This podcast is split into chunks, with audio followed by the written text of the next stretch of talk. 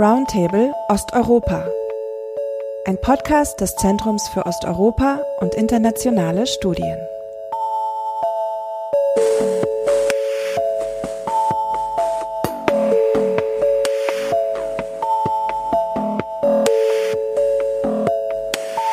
willkommen zu einer weiteren Folge von Podcast Roundtable Osteuropa. Heute wollen wir uns über das Thema Kampf um die Frauenrechte im Osteuropa unterhalten. Ähm, wir haben zwei Gäste heute hier, zu einem Dr. Regina Elsner, die ist Theologin und seit 2017 wissenschaftliche Mitarbeiterin am Zeus. Sie beschäftigt sich mit der russischen orthodoxen Kirche und deren Einflüsse auf die Gesellschaft und Wertvorstellungen in heutigen Russland. Hallo Regina. Hallo. Schön, dass du da bist. Danke. Ähm, zum Zweiten ist Erika Zinger heute zu Gast. Sie ähm, studiert Ethnologie, Gender Studies sowie Osteuropa-Studien in Berlin in Hamburg. Zurzeit ist sie Redaktorin für Medien in Taz 2 Ressort. Sie beschäftigt sich ähm, thematisch mit dem Demokratie und Zivilgesellschaft in Russland und Osteuropa und außerdem moderiert sie den Nachrichtenpodcast Was jetzt vom Zeit Online. Hallo, liebe Erika. Hallo, schön hier zu sein. Mein Name ist Maria Kirenko. Ich bin seit Oktober letzten Jahres studentische Mitarbeiterin am Zeus und übernehme heute die Moderation. Ich freue mich sehr, mit euch zusammen das Thema Frauenrechte und Frauenrechtsbewegung in Osteuropa ausdiskutieren zu können. Der Monat März ist gleich durch mehrere Anlässe zum Thema Gleichberechtigung bekannt. Vor allem ist das der 8. März, der Internationale Frauentag aber auch Equal Pay Day, der am 17. März stattfindet. Der 8. März ist seit letztem Jahr auch in Berlin ein gesetzlicher Feiertag. Bundesweit wird er durch Großdemonstrationen begleitet, die auch teilweise im Kontext der globalen Frauenstreiksbewegung stehen. In der Sowjetunion hatte der Internationale Frauentag eine lange Tradition, die unter anderem durch Staatsideologie mitgeprägt wurde. Könnt ihr uns einen Überblick geben, wie dieser Feiertag dann in der Sowjetunion inhaltlich gefüllt wurde? Welche Botschaften sollten da vermittelt werden? vielleicht kann man damit anfangen, dass ja der 8. März eigentlich äh, ja aus, aus Russland kommt, könnte man fast sagen. Also die, der erste Anlass, bei dem dieses Datum sich herausstach aus der Geschichte, waren die Proteste im Rahmen der Februarrevolution 1917. Also heißt es ist wirklich schon 100 Jahre her, dass in, genau in Russland, im damals im russischen Imperium, Frauen auf die Straße gingen und protestierten für ihre Rechte beziehungsweise für politische Veränderungen, die sie wollten und damit ja die große Welle der Proteste ausgelöst haben, die dann zu diesen großen Umwälzungen in Osteuropa geführt haben, in Russland vor allem. Danach gab es eine Weiterentwicklung. Ne? 1921 wurde das als äh, Feiertag festgelegt, gesetzlich der Tag, der 8. März. Und seit 1966 ist er arbeitsfrei. Aber man muss eigentlich auch dazu sagen, dass je länger es dauerte, umso mehr dieser Tag ähm, entpolitisiert wurde. Also es ging am Anfang eben noch um politische Forderungen, um Rechte, um, um, um einen Kampf für Rechte. Und je länger die Sowjetunion bestand, umso mehr wurde dieser Feiertag eigentlich zu einem zu einem Feiertag der klassischen Geschlechterrollen. Also Frauen wurden mit Blumen beschenkt und die Männer standen einen Tag im Jahr in der Küche und haben vielleicht das Frühstück gemacht und die Kinder irgendwie das Geschirr abgewaschen und das war im Prinzip der Frauentag für viele viele Frauen und für viel, über viele Jahre in der Sowjetunion. Also eher eine, eine Entpolitisierung, die da zu beobachten ist und eigentlich bis heute. Also wenn man sich auch heute den Tag anguckt in Russland, wie er gefeiert wird, dann muss man sagen, dass da geht es nicht um irgendwelche Rechte oder Gleichberechtigung, sondern es geht um die Schönheit der Frauen, also wie sie äh, sich um ihre Familie kümmern, fürsorglich und so weiter. Darum geht es eigentlich. Das ist das Fest, was da gefeiert wird. Ja, ich finde das ganz interessant, was du sagst mit der Entpolitisierung. Ich, ich finde, man sieht immer so, dieser, dieser Frauentag, Weltfrauentag, der 8. März, das ist irgendwie in, in Russland entstanden und wurde irgendwie so, oder später auch in der Sowjetunion wurde quasi so gefeiert, dass die Frau ja eigentlich gleichberechtigt sei. Und ich glaube, wenn man, wenn man jetzt vielleicht so vergleichen möchte, wie es Frauen zur selben Zeit in, sagen wir mal, in Westdeutschland ging, dann waren sie auf jeden Fall ein großes Stück gleichberechtigter. Aber trotzdem darf man sich da, da glaube ich, glaube ich, nichts vormachen. Also die Sowjetunion war trotzdem irgendwie ein Laden, der von Männern irgendwie geleitet wurde. Wenn man mal sieht, wie viele Frauen es quasi wirklich in höhere Positionen geschafft haben. Ich glaube, im Politbüro, ins Politbüro haben es glaube ich, bis zum Ende der Sowjetunion allein zwei Frauen geschafft und die die letzte war irgendwie, glaube ich, nur noch ein paar Monate im Amt, bis dann die Sowjetunion auseinandergefallen ist. Ähm, das heißt, diese Ideologie, die stand zwar an, an erster Stelle und die zeigte sich auch in diesem, in diesem 8. März, also diese Ideologie von die Frau als Gleichberechtigte mit dem Mann. Aber ich glaube, wenn man mal darüber nachdenkt, weshalb die Frau ebenso wichtig war in der Gleichberechtigung, war, weil natürlich irgendwie ihre Arbeitskraft auch gebraucht wurde. Also man hat die Frau nicht gleichberechtigt äh, zum Mann haben wollen, weil weil man so fortschrittlich war, sondern weil man ihre Arbeitskraft brauchte und weil man sie eben so als Symbol für die eigene Ideologie gebraucht hat. Und das hat sich, glaube ich, dann irgendwie über die Jahre in der Sowjetunion immer weitergetragen bis heute. Mhm. Das ist ja auch ein ganz interessanter Aspekt, wenn man über Feminismus nachdenkt in, in Russland oder in der Sowjetunion, weil, also da muss man das im Hinterkopf haben, dass die Bedingungen ganz andere waren. Und die Feministinnen, die ersten, die sich in Russland für irgendwas in der Sowjetunion eingesetzt haben und sich als Feministin auch bezeichnet haben selber, die haben nicht die gleichen Ziele gehabt wie der westliche Feminismus, weil sie eben diese, also die mussten nicht kämpfen für Gleichberechtigung am Arbeitsplatz, sondern sie mussten eigentlich viel mehr dafür kämpfen, als Frauen überhaupt gesehen zu werden in ihren Besonderheiten. Die haben sich ganz stark eingesetzt für Verbesserung der Gesundheitsversorgung zum Beispiel in, in Geburtshäusern und oder oder bei bei den Abtreibungen und so weiter, ne? dass da nicht einfach so äh, über einen Kamm alle geschert wurden, sondern dass es um, eine, um die Besonderheiten der Frau ging. Und das ist ja schon ein Kontrast zu dem, wie im Westen Feminismus verstanden wurde. Und das hat, glaube ich, auch zu Konflikten geführt, als man dann nach 1990 zusammenkam mit den westlichen Feministinnen und festgestellt hat, irgendwie hat man ganz andere Themen, die mhm. man bisher sich angeguckt hat und mit denen man umgehen musste. Ich glaube, deswegen ist auch der, der Blick oft auf, auf feministische Kämpfe in, in Russland oder auf Feministinnen in Russland so ein bisschen so ein anderer. Also so, dass man das Gefühl hat, wofür kämpfen die eigentlich oder man versteht das mhm. irgendwie gar nicht, aber wenn man die Geschichte einfach dahinter nicht versteht, habe ich das Gefühl. Also da gibt es einfach irgendwie sehr viel, sehr viel Unwissen. In der Sowjetunion war es eben ganz normal, dass Frauen auch Mathematikerin waren, dass sie Physikerin waren, dass sie sich haben scheiden lassen, dass es Abtreibungen, dass die Abtreibungen kostenlos waren und so weiter und so fort. Dass Frauen quasi ähm, genauso gut äh, Bildung äh, genossen haben wie Männer, also dass sie studieren konnten und so weiter und so fort. Aber trotzdem gab es irgendwie so auf der anderen Seite wiederum sehr viele Berufe, die sie eben nicht ausüben konnten. Also ich glaube, in der Sowjetunion waren es irgendwie bis zu 600 Berufe, die Frauen nicht ausüben durften, die verboten waren, weil man besorgt war um die reproduktive Gesundheit dieser Frauen. Und das hat mhm. sich ja auch bis heute gehalten. Also es sind, glaube ich, nicht mehr so viele Berufe, aber trotzdem irgendwie noch bis an die 400 oder so, die die Frauen nicht ausüben dürfen. Also das sind quasi ganz andere Probleme, vor die Frauen gestellt äh, waren und das gab es in, in Westdeutschland nicht. Da ging es erstmal darum, irgendwie darum kämpfen zu können, dass Frauen arbeiten gehen dürfen, dass Frauen ein eigenes Konto eröffnen dürfen. Also wenn man jetzt von Westdeutschland spricht. Ja. Danke für diesen Überblick und ja, wie Regina schon angesprochen hat, in heutigen Russland gibt es die politischen Inhalte so in der ähm, Mehrheitsgesellschaft nicht mehr zu diesem Tag. Es wird immer noch als, äh, es ist immer noch ein gesetzlicher Feiertag. Jedoch wird dort das, das klassische Bild einer Mutter, einer Frau gefeiert, die an diesem Tag äh, sich über Geschenke und über äh, Blumen freut. Jedoch finden aber am Rande die feministische Protesten dort, vor allem in den Großstädten. Wie ist das jetzt möglich oder in welchem Zusammenhang stehen diese Proteste? Was sind die Themen, die Feministinnen dort vor Ort beschäftigen? Also der Feminismus insgesamt hat es in Russland, glaube ich, sehr, sehr schwer. Und deswegen ist es nach wie vor nicht zu beobachten, dass es da eine große Massenbewegung gäbe, wie wir das hier in Berlin zu den Demonstrationen sehen oder so. Feminismus ist, ist verpönt. Der ist im Prinzip stigmatisiert worden in den letzten 30 Jahren als eine westliche äh, Neuerung, die nichts mit den traditionellen Werten Russlands zu tun hat.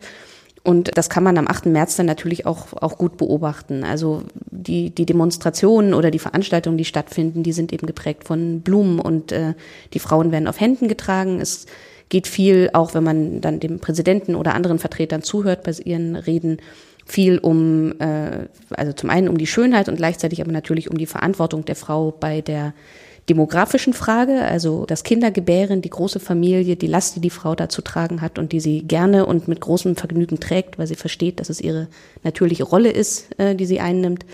Das, das sind da die dominanten Themen. Und die, die Frauenbewegung oder die feministischen Themen, würde ich jetzt mal sagen, oder die Fragen nach Frauengleichberechtigung, nach Frauenrechten, die ist in den letzten Jahren ja eher da zum Vorschein gekommen, wo es um, um Gewalt gegen Frauen geht und wo es um die Frage geht, inwiefern äh, Gewalt gegen Frauen ein, ein einzeln anzusehener, ja, ein Strafakt ist, ne, wo Frauen als soziale Gruppe sozusagen anerkannt werden, als sie besonderer, besonderen Gefahren unterliegen. Oder ob das eben, das sind halt Verbrechen, wie überall passieren, ist egal, ob das Frauen oder Männer sind, spielt eigentlich keine Rolle. Also ich rede natürlich vor allem über die Gesetze zur häuslichen Gewalt, die da eine Rolle spielen. Und in dem Zusammenhang gab es viele Proteste, also für Russland viele Proteste. Von uns aus würde man immer noch sagen, das ist alles sehr begrenzt, aber für Russland ist es schon bedeutend. Und das spielt dann am 8. März natürlich auch eine Rolle, dass dann natürlich Frauen stehen irgendwo nicht in den großen Demonstrationen, sondern in Einzelmahnwachen oder diesen Piquets, wie sie heißen, ne, wo jemand alleine irgendwo an der Straße steht mit einem Plakat, darauf hinweist, dass es den Frauen nicht allen gut geht in Russland, ähm, dass es verschiedene Probleme gibt. Auch in anderen osteuropäischen Ländern, vielleicht kann man da erwähnen, dass es in Kirgisistan den Fall gab, dass eine Frau genau bei so einer Demonstration eben erst verprügelt wurde und dann verhaftet wurde. Das zeigt so ein bisschen, dass, dass diese Themen, wo es wirklich um die Rechte von Frauen geht, darum nicht gut bestellt ist in diesen in Ländern und in, in Russland eben auch dass das nicht unterstützt wird von der großen politischen Linie, dass, es, dass man öffentlich über diese Probleme redet, sondern öffentlich redet man eigentlich wirklich nur über das, wie, wie gut die Frauen Russland aus ihrer, aus ihrer Krise helfen werden und notwendig sind dafür, dass die Traditionen irgendwie bewahrt bleiben in diesem System. Ich glaube, das Problem da ist ja auch, dass es nicht wirklich einen, einen gewissen Raum gibt, ähm, in dem Frauen über solche Themen sprechen könnten. Also der öffentliche Raum ist auch irgendwie begrenzt. Du hast es angesprochen. Man kann keine großen, nicht so einfach große Demonstrationen veranstalten. Man muss sich alleine irgendwie mit seinem, mit seinem Schild hinstellen. Und das hat natürlich auch eine andere Wirkung, als wenn da jetzt Zehntausend, Hunderttausende Frauen auf die Straße gehen würden. Und du hast es auch schon angesprochen. Ich glaube, dieser Punkt der traditionellen Werte ist irgendwie ganz wichtig. Also ich glaube, man sieht so, seitdem Putin an der Macht ist, haben sich quasi diese traditionellen oder diese traditionellen Werte stehen seitdem einfach sehr stark im Zentrum. Und Frauen wird wieder eine, eine Art von passiver Rolle zugeschrieben oder Frauen werden irgendwie versucht, wieder irgendwie so ja zu Hause nach Hause zu schicken, irgendwie hinter ein Herz. Sie sollen sich um mhm. Familie und Kinder kümmern und Weiblichkeit wird quasi wieder zelebriert. Mhm. Also und gleichzeitig auch Männlichkeit. Also es gibt schon fast so ein, so ein Fetisch von Männlichkeit, der starke Mann, mhm. den ja auch Putin vertritt. Also der ja auch von, mhm. muss man auch sagen, von vielen Frauen ja auch als so der absolute Traummann gesehen wird. Also der starke Mann, der nicht trinkt, der nicht mhm. schlägt. Das ist natürlich, wenn wenn das äh, ein Mann schon in sich vereint, dann ist er der absolute Traummann. Dann sollte man sich den angeln. Das ist so ein bisschen äh, zumal das mit dem Familienideal bei Putin nicht ganz so hinhaut. Genau, aber da stimmt. wird ein Auge zugedrückt zurück dann. genau, darum genau, geht. das ja. stimmt. Ähm, also man sieht irgendwie auch der 8. März finde ich heute in Russland, da sieht man so ein Spannungsverhältnis zwischen zum einen so einem emanzipatorischen Frauenbild, für das viele Frauen irgendwie einstehen und für das sie kämpfen und was auch trotzdem Frauen ja auf eine bestimmte Art und Weise verkörpern, indem sie immer noch in Russland äh, im Vergleich zu den Männern diejenigen sind, die besser ausgebildet sind, die trotzdem ja arbeiten gehen und jetzt nicht alle zu Hause sitzen und gleichzeitig dann eben so ein sehr archaisches äh, Frauenbild, wo es eben um, um Weiblichkeit geht, um die Schönheit der Frau, um die Frau, die eben die Kinder gebärt und die, äh, um die man sich deshalb irgendwie ähm, kümmern muss und die man beschützen muss, damit sie halt ganz viele Kinder bekommen kann, weil das ganz wichtig ist. Ja, danke für eure Einschätzung. Und vielleicht kommen wir kurz zum, zum Thema Gesetz gegen die häusliche Gewalt in Russland zurück. Denn in meiner Wahrnehmung war das jetzt ein Hauptanliegen, die vor allem die, diese einzelnen Pickets, äh, Demonstration 8. März jetzt mitgeprägt hat. Und Regina, du hast vor kurzem ein Zeus Spotlight über das Thema geschrieben. Vielleicht kannst du uns kurz erläutern, was gerade problematisch an der aktuellen Gesetzlage ist. Mhm. Also man muss dazu sagen oder man muss wissen, dass Russland eigentlich eines der, der letzten Länder ist weltweit, was kein spezielles Gesetz zum Thema häusliche Gewalt hat. Also natürlich gibt es in vielen Ländern Gesetze, die nicht eingehalten werden, aber Russland hat wirklich einfach auch gar kein Gesetz. Und es gab in den letzten 30 Jahren ungefähr 40, glaube ich, Versuche, so ein Gesetz einzubringen, zu verabschieden. Die sind jeweils immer gescheitert und die letzten Versuche haben so viel öffentliche Aufmerksamkeit erregt, dass sie deswegen, dass deswegen dieses Thema jetzt auch bei den Protesten so präsent war. Das war vorher, glaube ich, noch nicht der Fall. Und das begann 2016, als es eben eine neue Initiative gab, häusliche Gewalt als eigenen Tatbestand aus dem, aus dem Strafgesetz rauszunehmen und wirklich selbst ein Gesetz dafür zu formulieren. Das wurde am Ende abgelehnt, wieder, wie, wie schon oft vorher.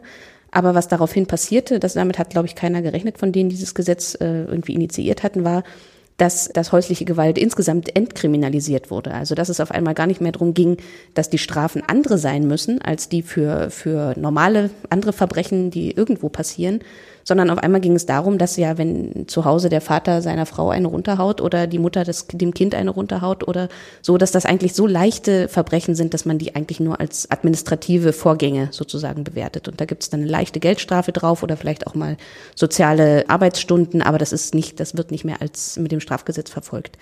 Und das war natürlich schon ein enormer Einschnitt, dass man nicht nur häusliche Gewalt nicht bestraft, sondern sogar noch leichter bewertet als alle anderen äh, Gewalttaten. Das hat zu sehr großer, auch internationaler Aufmerksamkeit geführt. Es gab dann auch in Russland Proteste dagegen und hat aber erstmal nichts geändert. Es gibt eben auch eine große Mehrheit für, für so eine Einstellung. Es gibt vor allen Dingen in der russisch-orthodoxen Kirche oder in orthodox geprägten Kreisen die Meinung, die Familie ist das größte Heiligtum, was wir haben und es darf keinerlei gesetzliche, staatliche Eingriffe in diese Familie geben. Und die würden immer sagen, natürlich darf da keine Gewalt passieren, aber eine Familie, die sich wirklich liebt, da passiert eben auch keine Gewalt und, und auf keinen Fall darf der Staat da irgendwie eingreifen und da irgendwie rein, denn das ist das, das große Heiligtum, was wir haben, Familie. Und was diese, diese, würde ich schon sagen, prägende gesellschaftliche Haltung in den letzten Jahren dann doch ins Wackeln gebracht hat, waren so große Fälle, die an die Öffentlichkeit gekommen sind, wie vor allem der der Schwestern Khachaturian, wo 2018 drei Schwestern, die gerade volljährig geworden waren, des Mordes angeklagt wurden, und zwar mit voller Härte, nachdem sie ihren Vater umgebracht hatten, der sie jahrelang missbraucht hatte, sowohl psychologisch als auch sexuell. Und sie sich einfach keinen Ausweg mehr wussten am Ende. Und dieser Fall hat dann wirklich für große Proteste gesorgt. Er hat auch die Aufmerksamkeit auf dieses Gesetz eben nochmal gelenkt, auf das Fehlen eines Schutzes für Opfer von, von häuslicher Gewalt.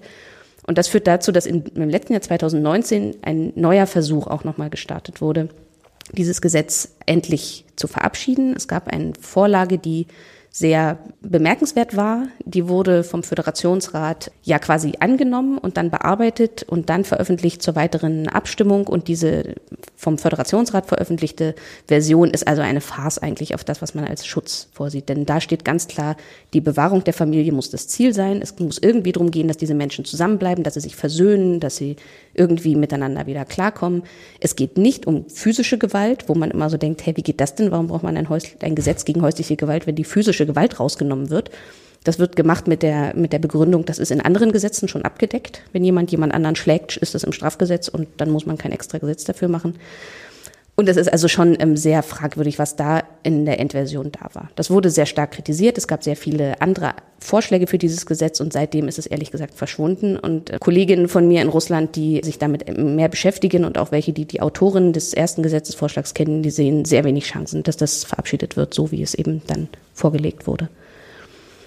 Also das vielleicht zum, zum Stand der Dinge. Ja. Ich habe mich jetzt an eine ähm, Hashtag-Kampagne erinnert, die auch im Zusammenhang mit dieser Gesetzänderung stand und 2016 von aus den feministischen Kreisen angestoßen wurde, der unter dem Hashtag Jani Boyus Kasat übersetzt, ich habe keine Angst, es zu sagen, haben sich mehrere tausende Frauen äh, zusammengeschossen und ihre Geschichten von häuslicher Gewalt erzählt. Habt ihr eine Vorstellung vielleicht, inwiefern so eine eigentlich voll große mediale Kampagne eine Auswirkung haben könnte in, könnte man von einer Diskursverschiebung doch sagen? Erika? Ich glaube, was erstmal wichtig ist zu erwähnen, MeToo ist, glaube ich, heute allen ein Begriff. Aber die, diesen Hashtag, von dem du jetzt sprichst, Janibo Juskazet, den kennt jedenfalls in vielen westlichen Ländern kaum jemand. Und bevor MeToo überhaupt aufkam, bevor diese Bewegung irgendwie gestartet ist in westlichen Ländern, zwei Jahre zuvor, gab es quasi schon etwas Ähnliches begonnen eigentlich von einer ukrainischen Journalistin, die ja diesen ersten Tweet abgesetzt hat mit dem Hashtag und davon ihrem Ex-Freund erzählt hat, der sie eben misshandelt und tyrannisiert hat. Und was da interessant war, das hat eben wirklich eine Bewegung ausgelöst in, in Russland. Viele Frauen haben sich zu Wort gemeldet und haben dann eben berichtet von dem Lehrer, von äh, dem Chef, von ihrem Partner, durch den sie irgendwie Gewalt erfahren haben, von, von dem sie vergewaltigt wurden und so weiter und so fort. Und diese Frauen, und das ist schon bemerkenswert gewesen, wurden auch zum ersten Mal gehört. Also selbst in, in staatlichen Medien ist diese ja, wie soll man sagen, diese Bewegung aufgegriffen worden. Und im Vergleich zu MeToo, zwei Jahre später wurde MeToo eben so, wie du das schon erwähnt hast, Regina, als so westliche Verirrung wieder angesehen. Also da war MeToo wieder quasi eine Kampagne eben aus dem Westen. Ähm, da wurde wieder dieses Narrativ bedient von, ja, Männer dürfen nicht mal mehr Männer sein, Männer dürfen nicht mal mehr der Frau auf den, auf den Hintern klatschen oder man darf ja nicht mal mehr flirten, nichts ist erlaubt. Und die Frau wird da auch noch ihrer Weiblichkeit beraubt. Das heißt so, alles, was aus dem Westen kommt, ist quasi erstmal irgendwie schlecht und, und wird nicht angenommen. Aber tatsächlich, Jenny Bojuska Seid hat erstmal einen, für, eine, für einen kurzen Moment jedenfalls einen, einen Raum irgendwie eröffnet, in, in dem Frauen tatsächlich gehört wurden. Allerdings ist das auch schnell wieder, wieder verschwunden, muss man sagen. Wenn wir jetzt den Blick nach Polen richten, sehen wir dort die Auseinandersetzung um das Abtreibungsgesetz, welches die Frauenrechtsaktivistin zu öffentlichen Protesten bewegt hat. Könnt ihr jetzt auch mir mehr über Hintergrund zu diesem Gesetz sagen und Auswirkungen auf Selbstbestimmungsrechte Frauen in Polen? Hm. Was man, glaube ich, ähm, so sagen kann, ist, dass, dass Abtreibung ja ein sehr spezielles Thema im gesamten ähm, postsozialistischen Raum sozusagen ist.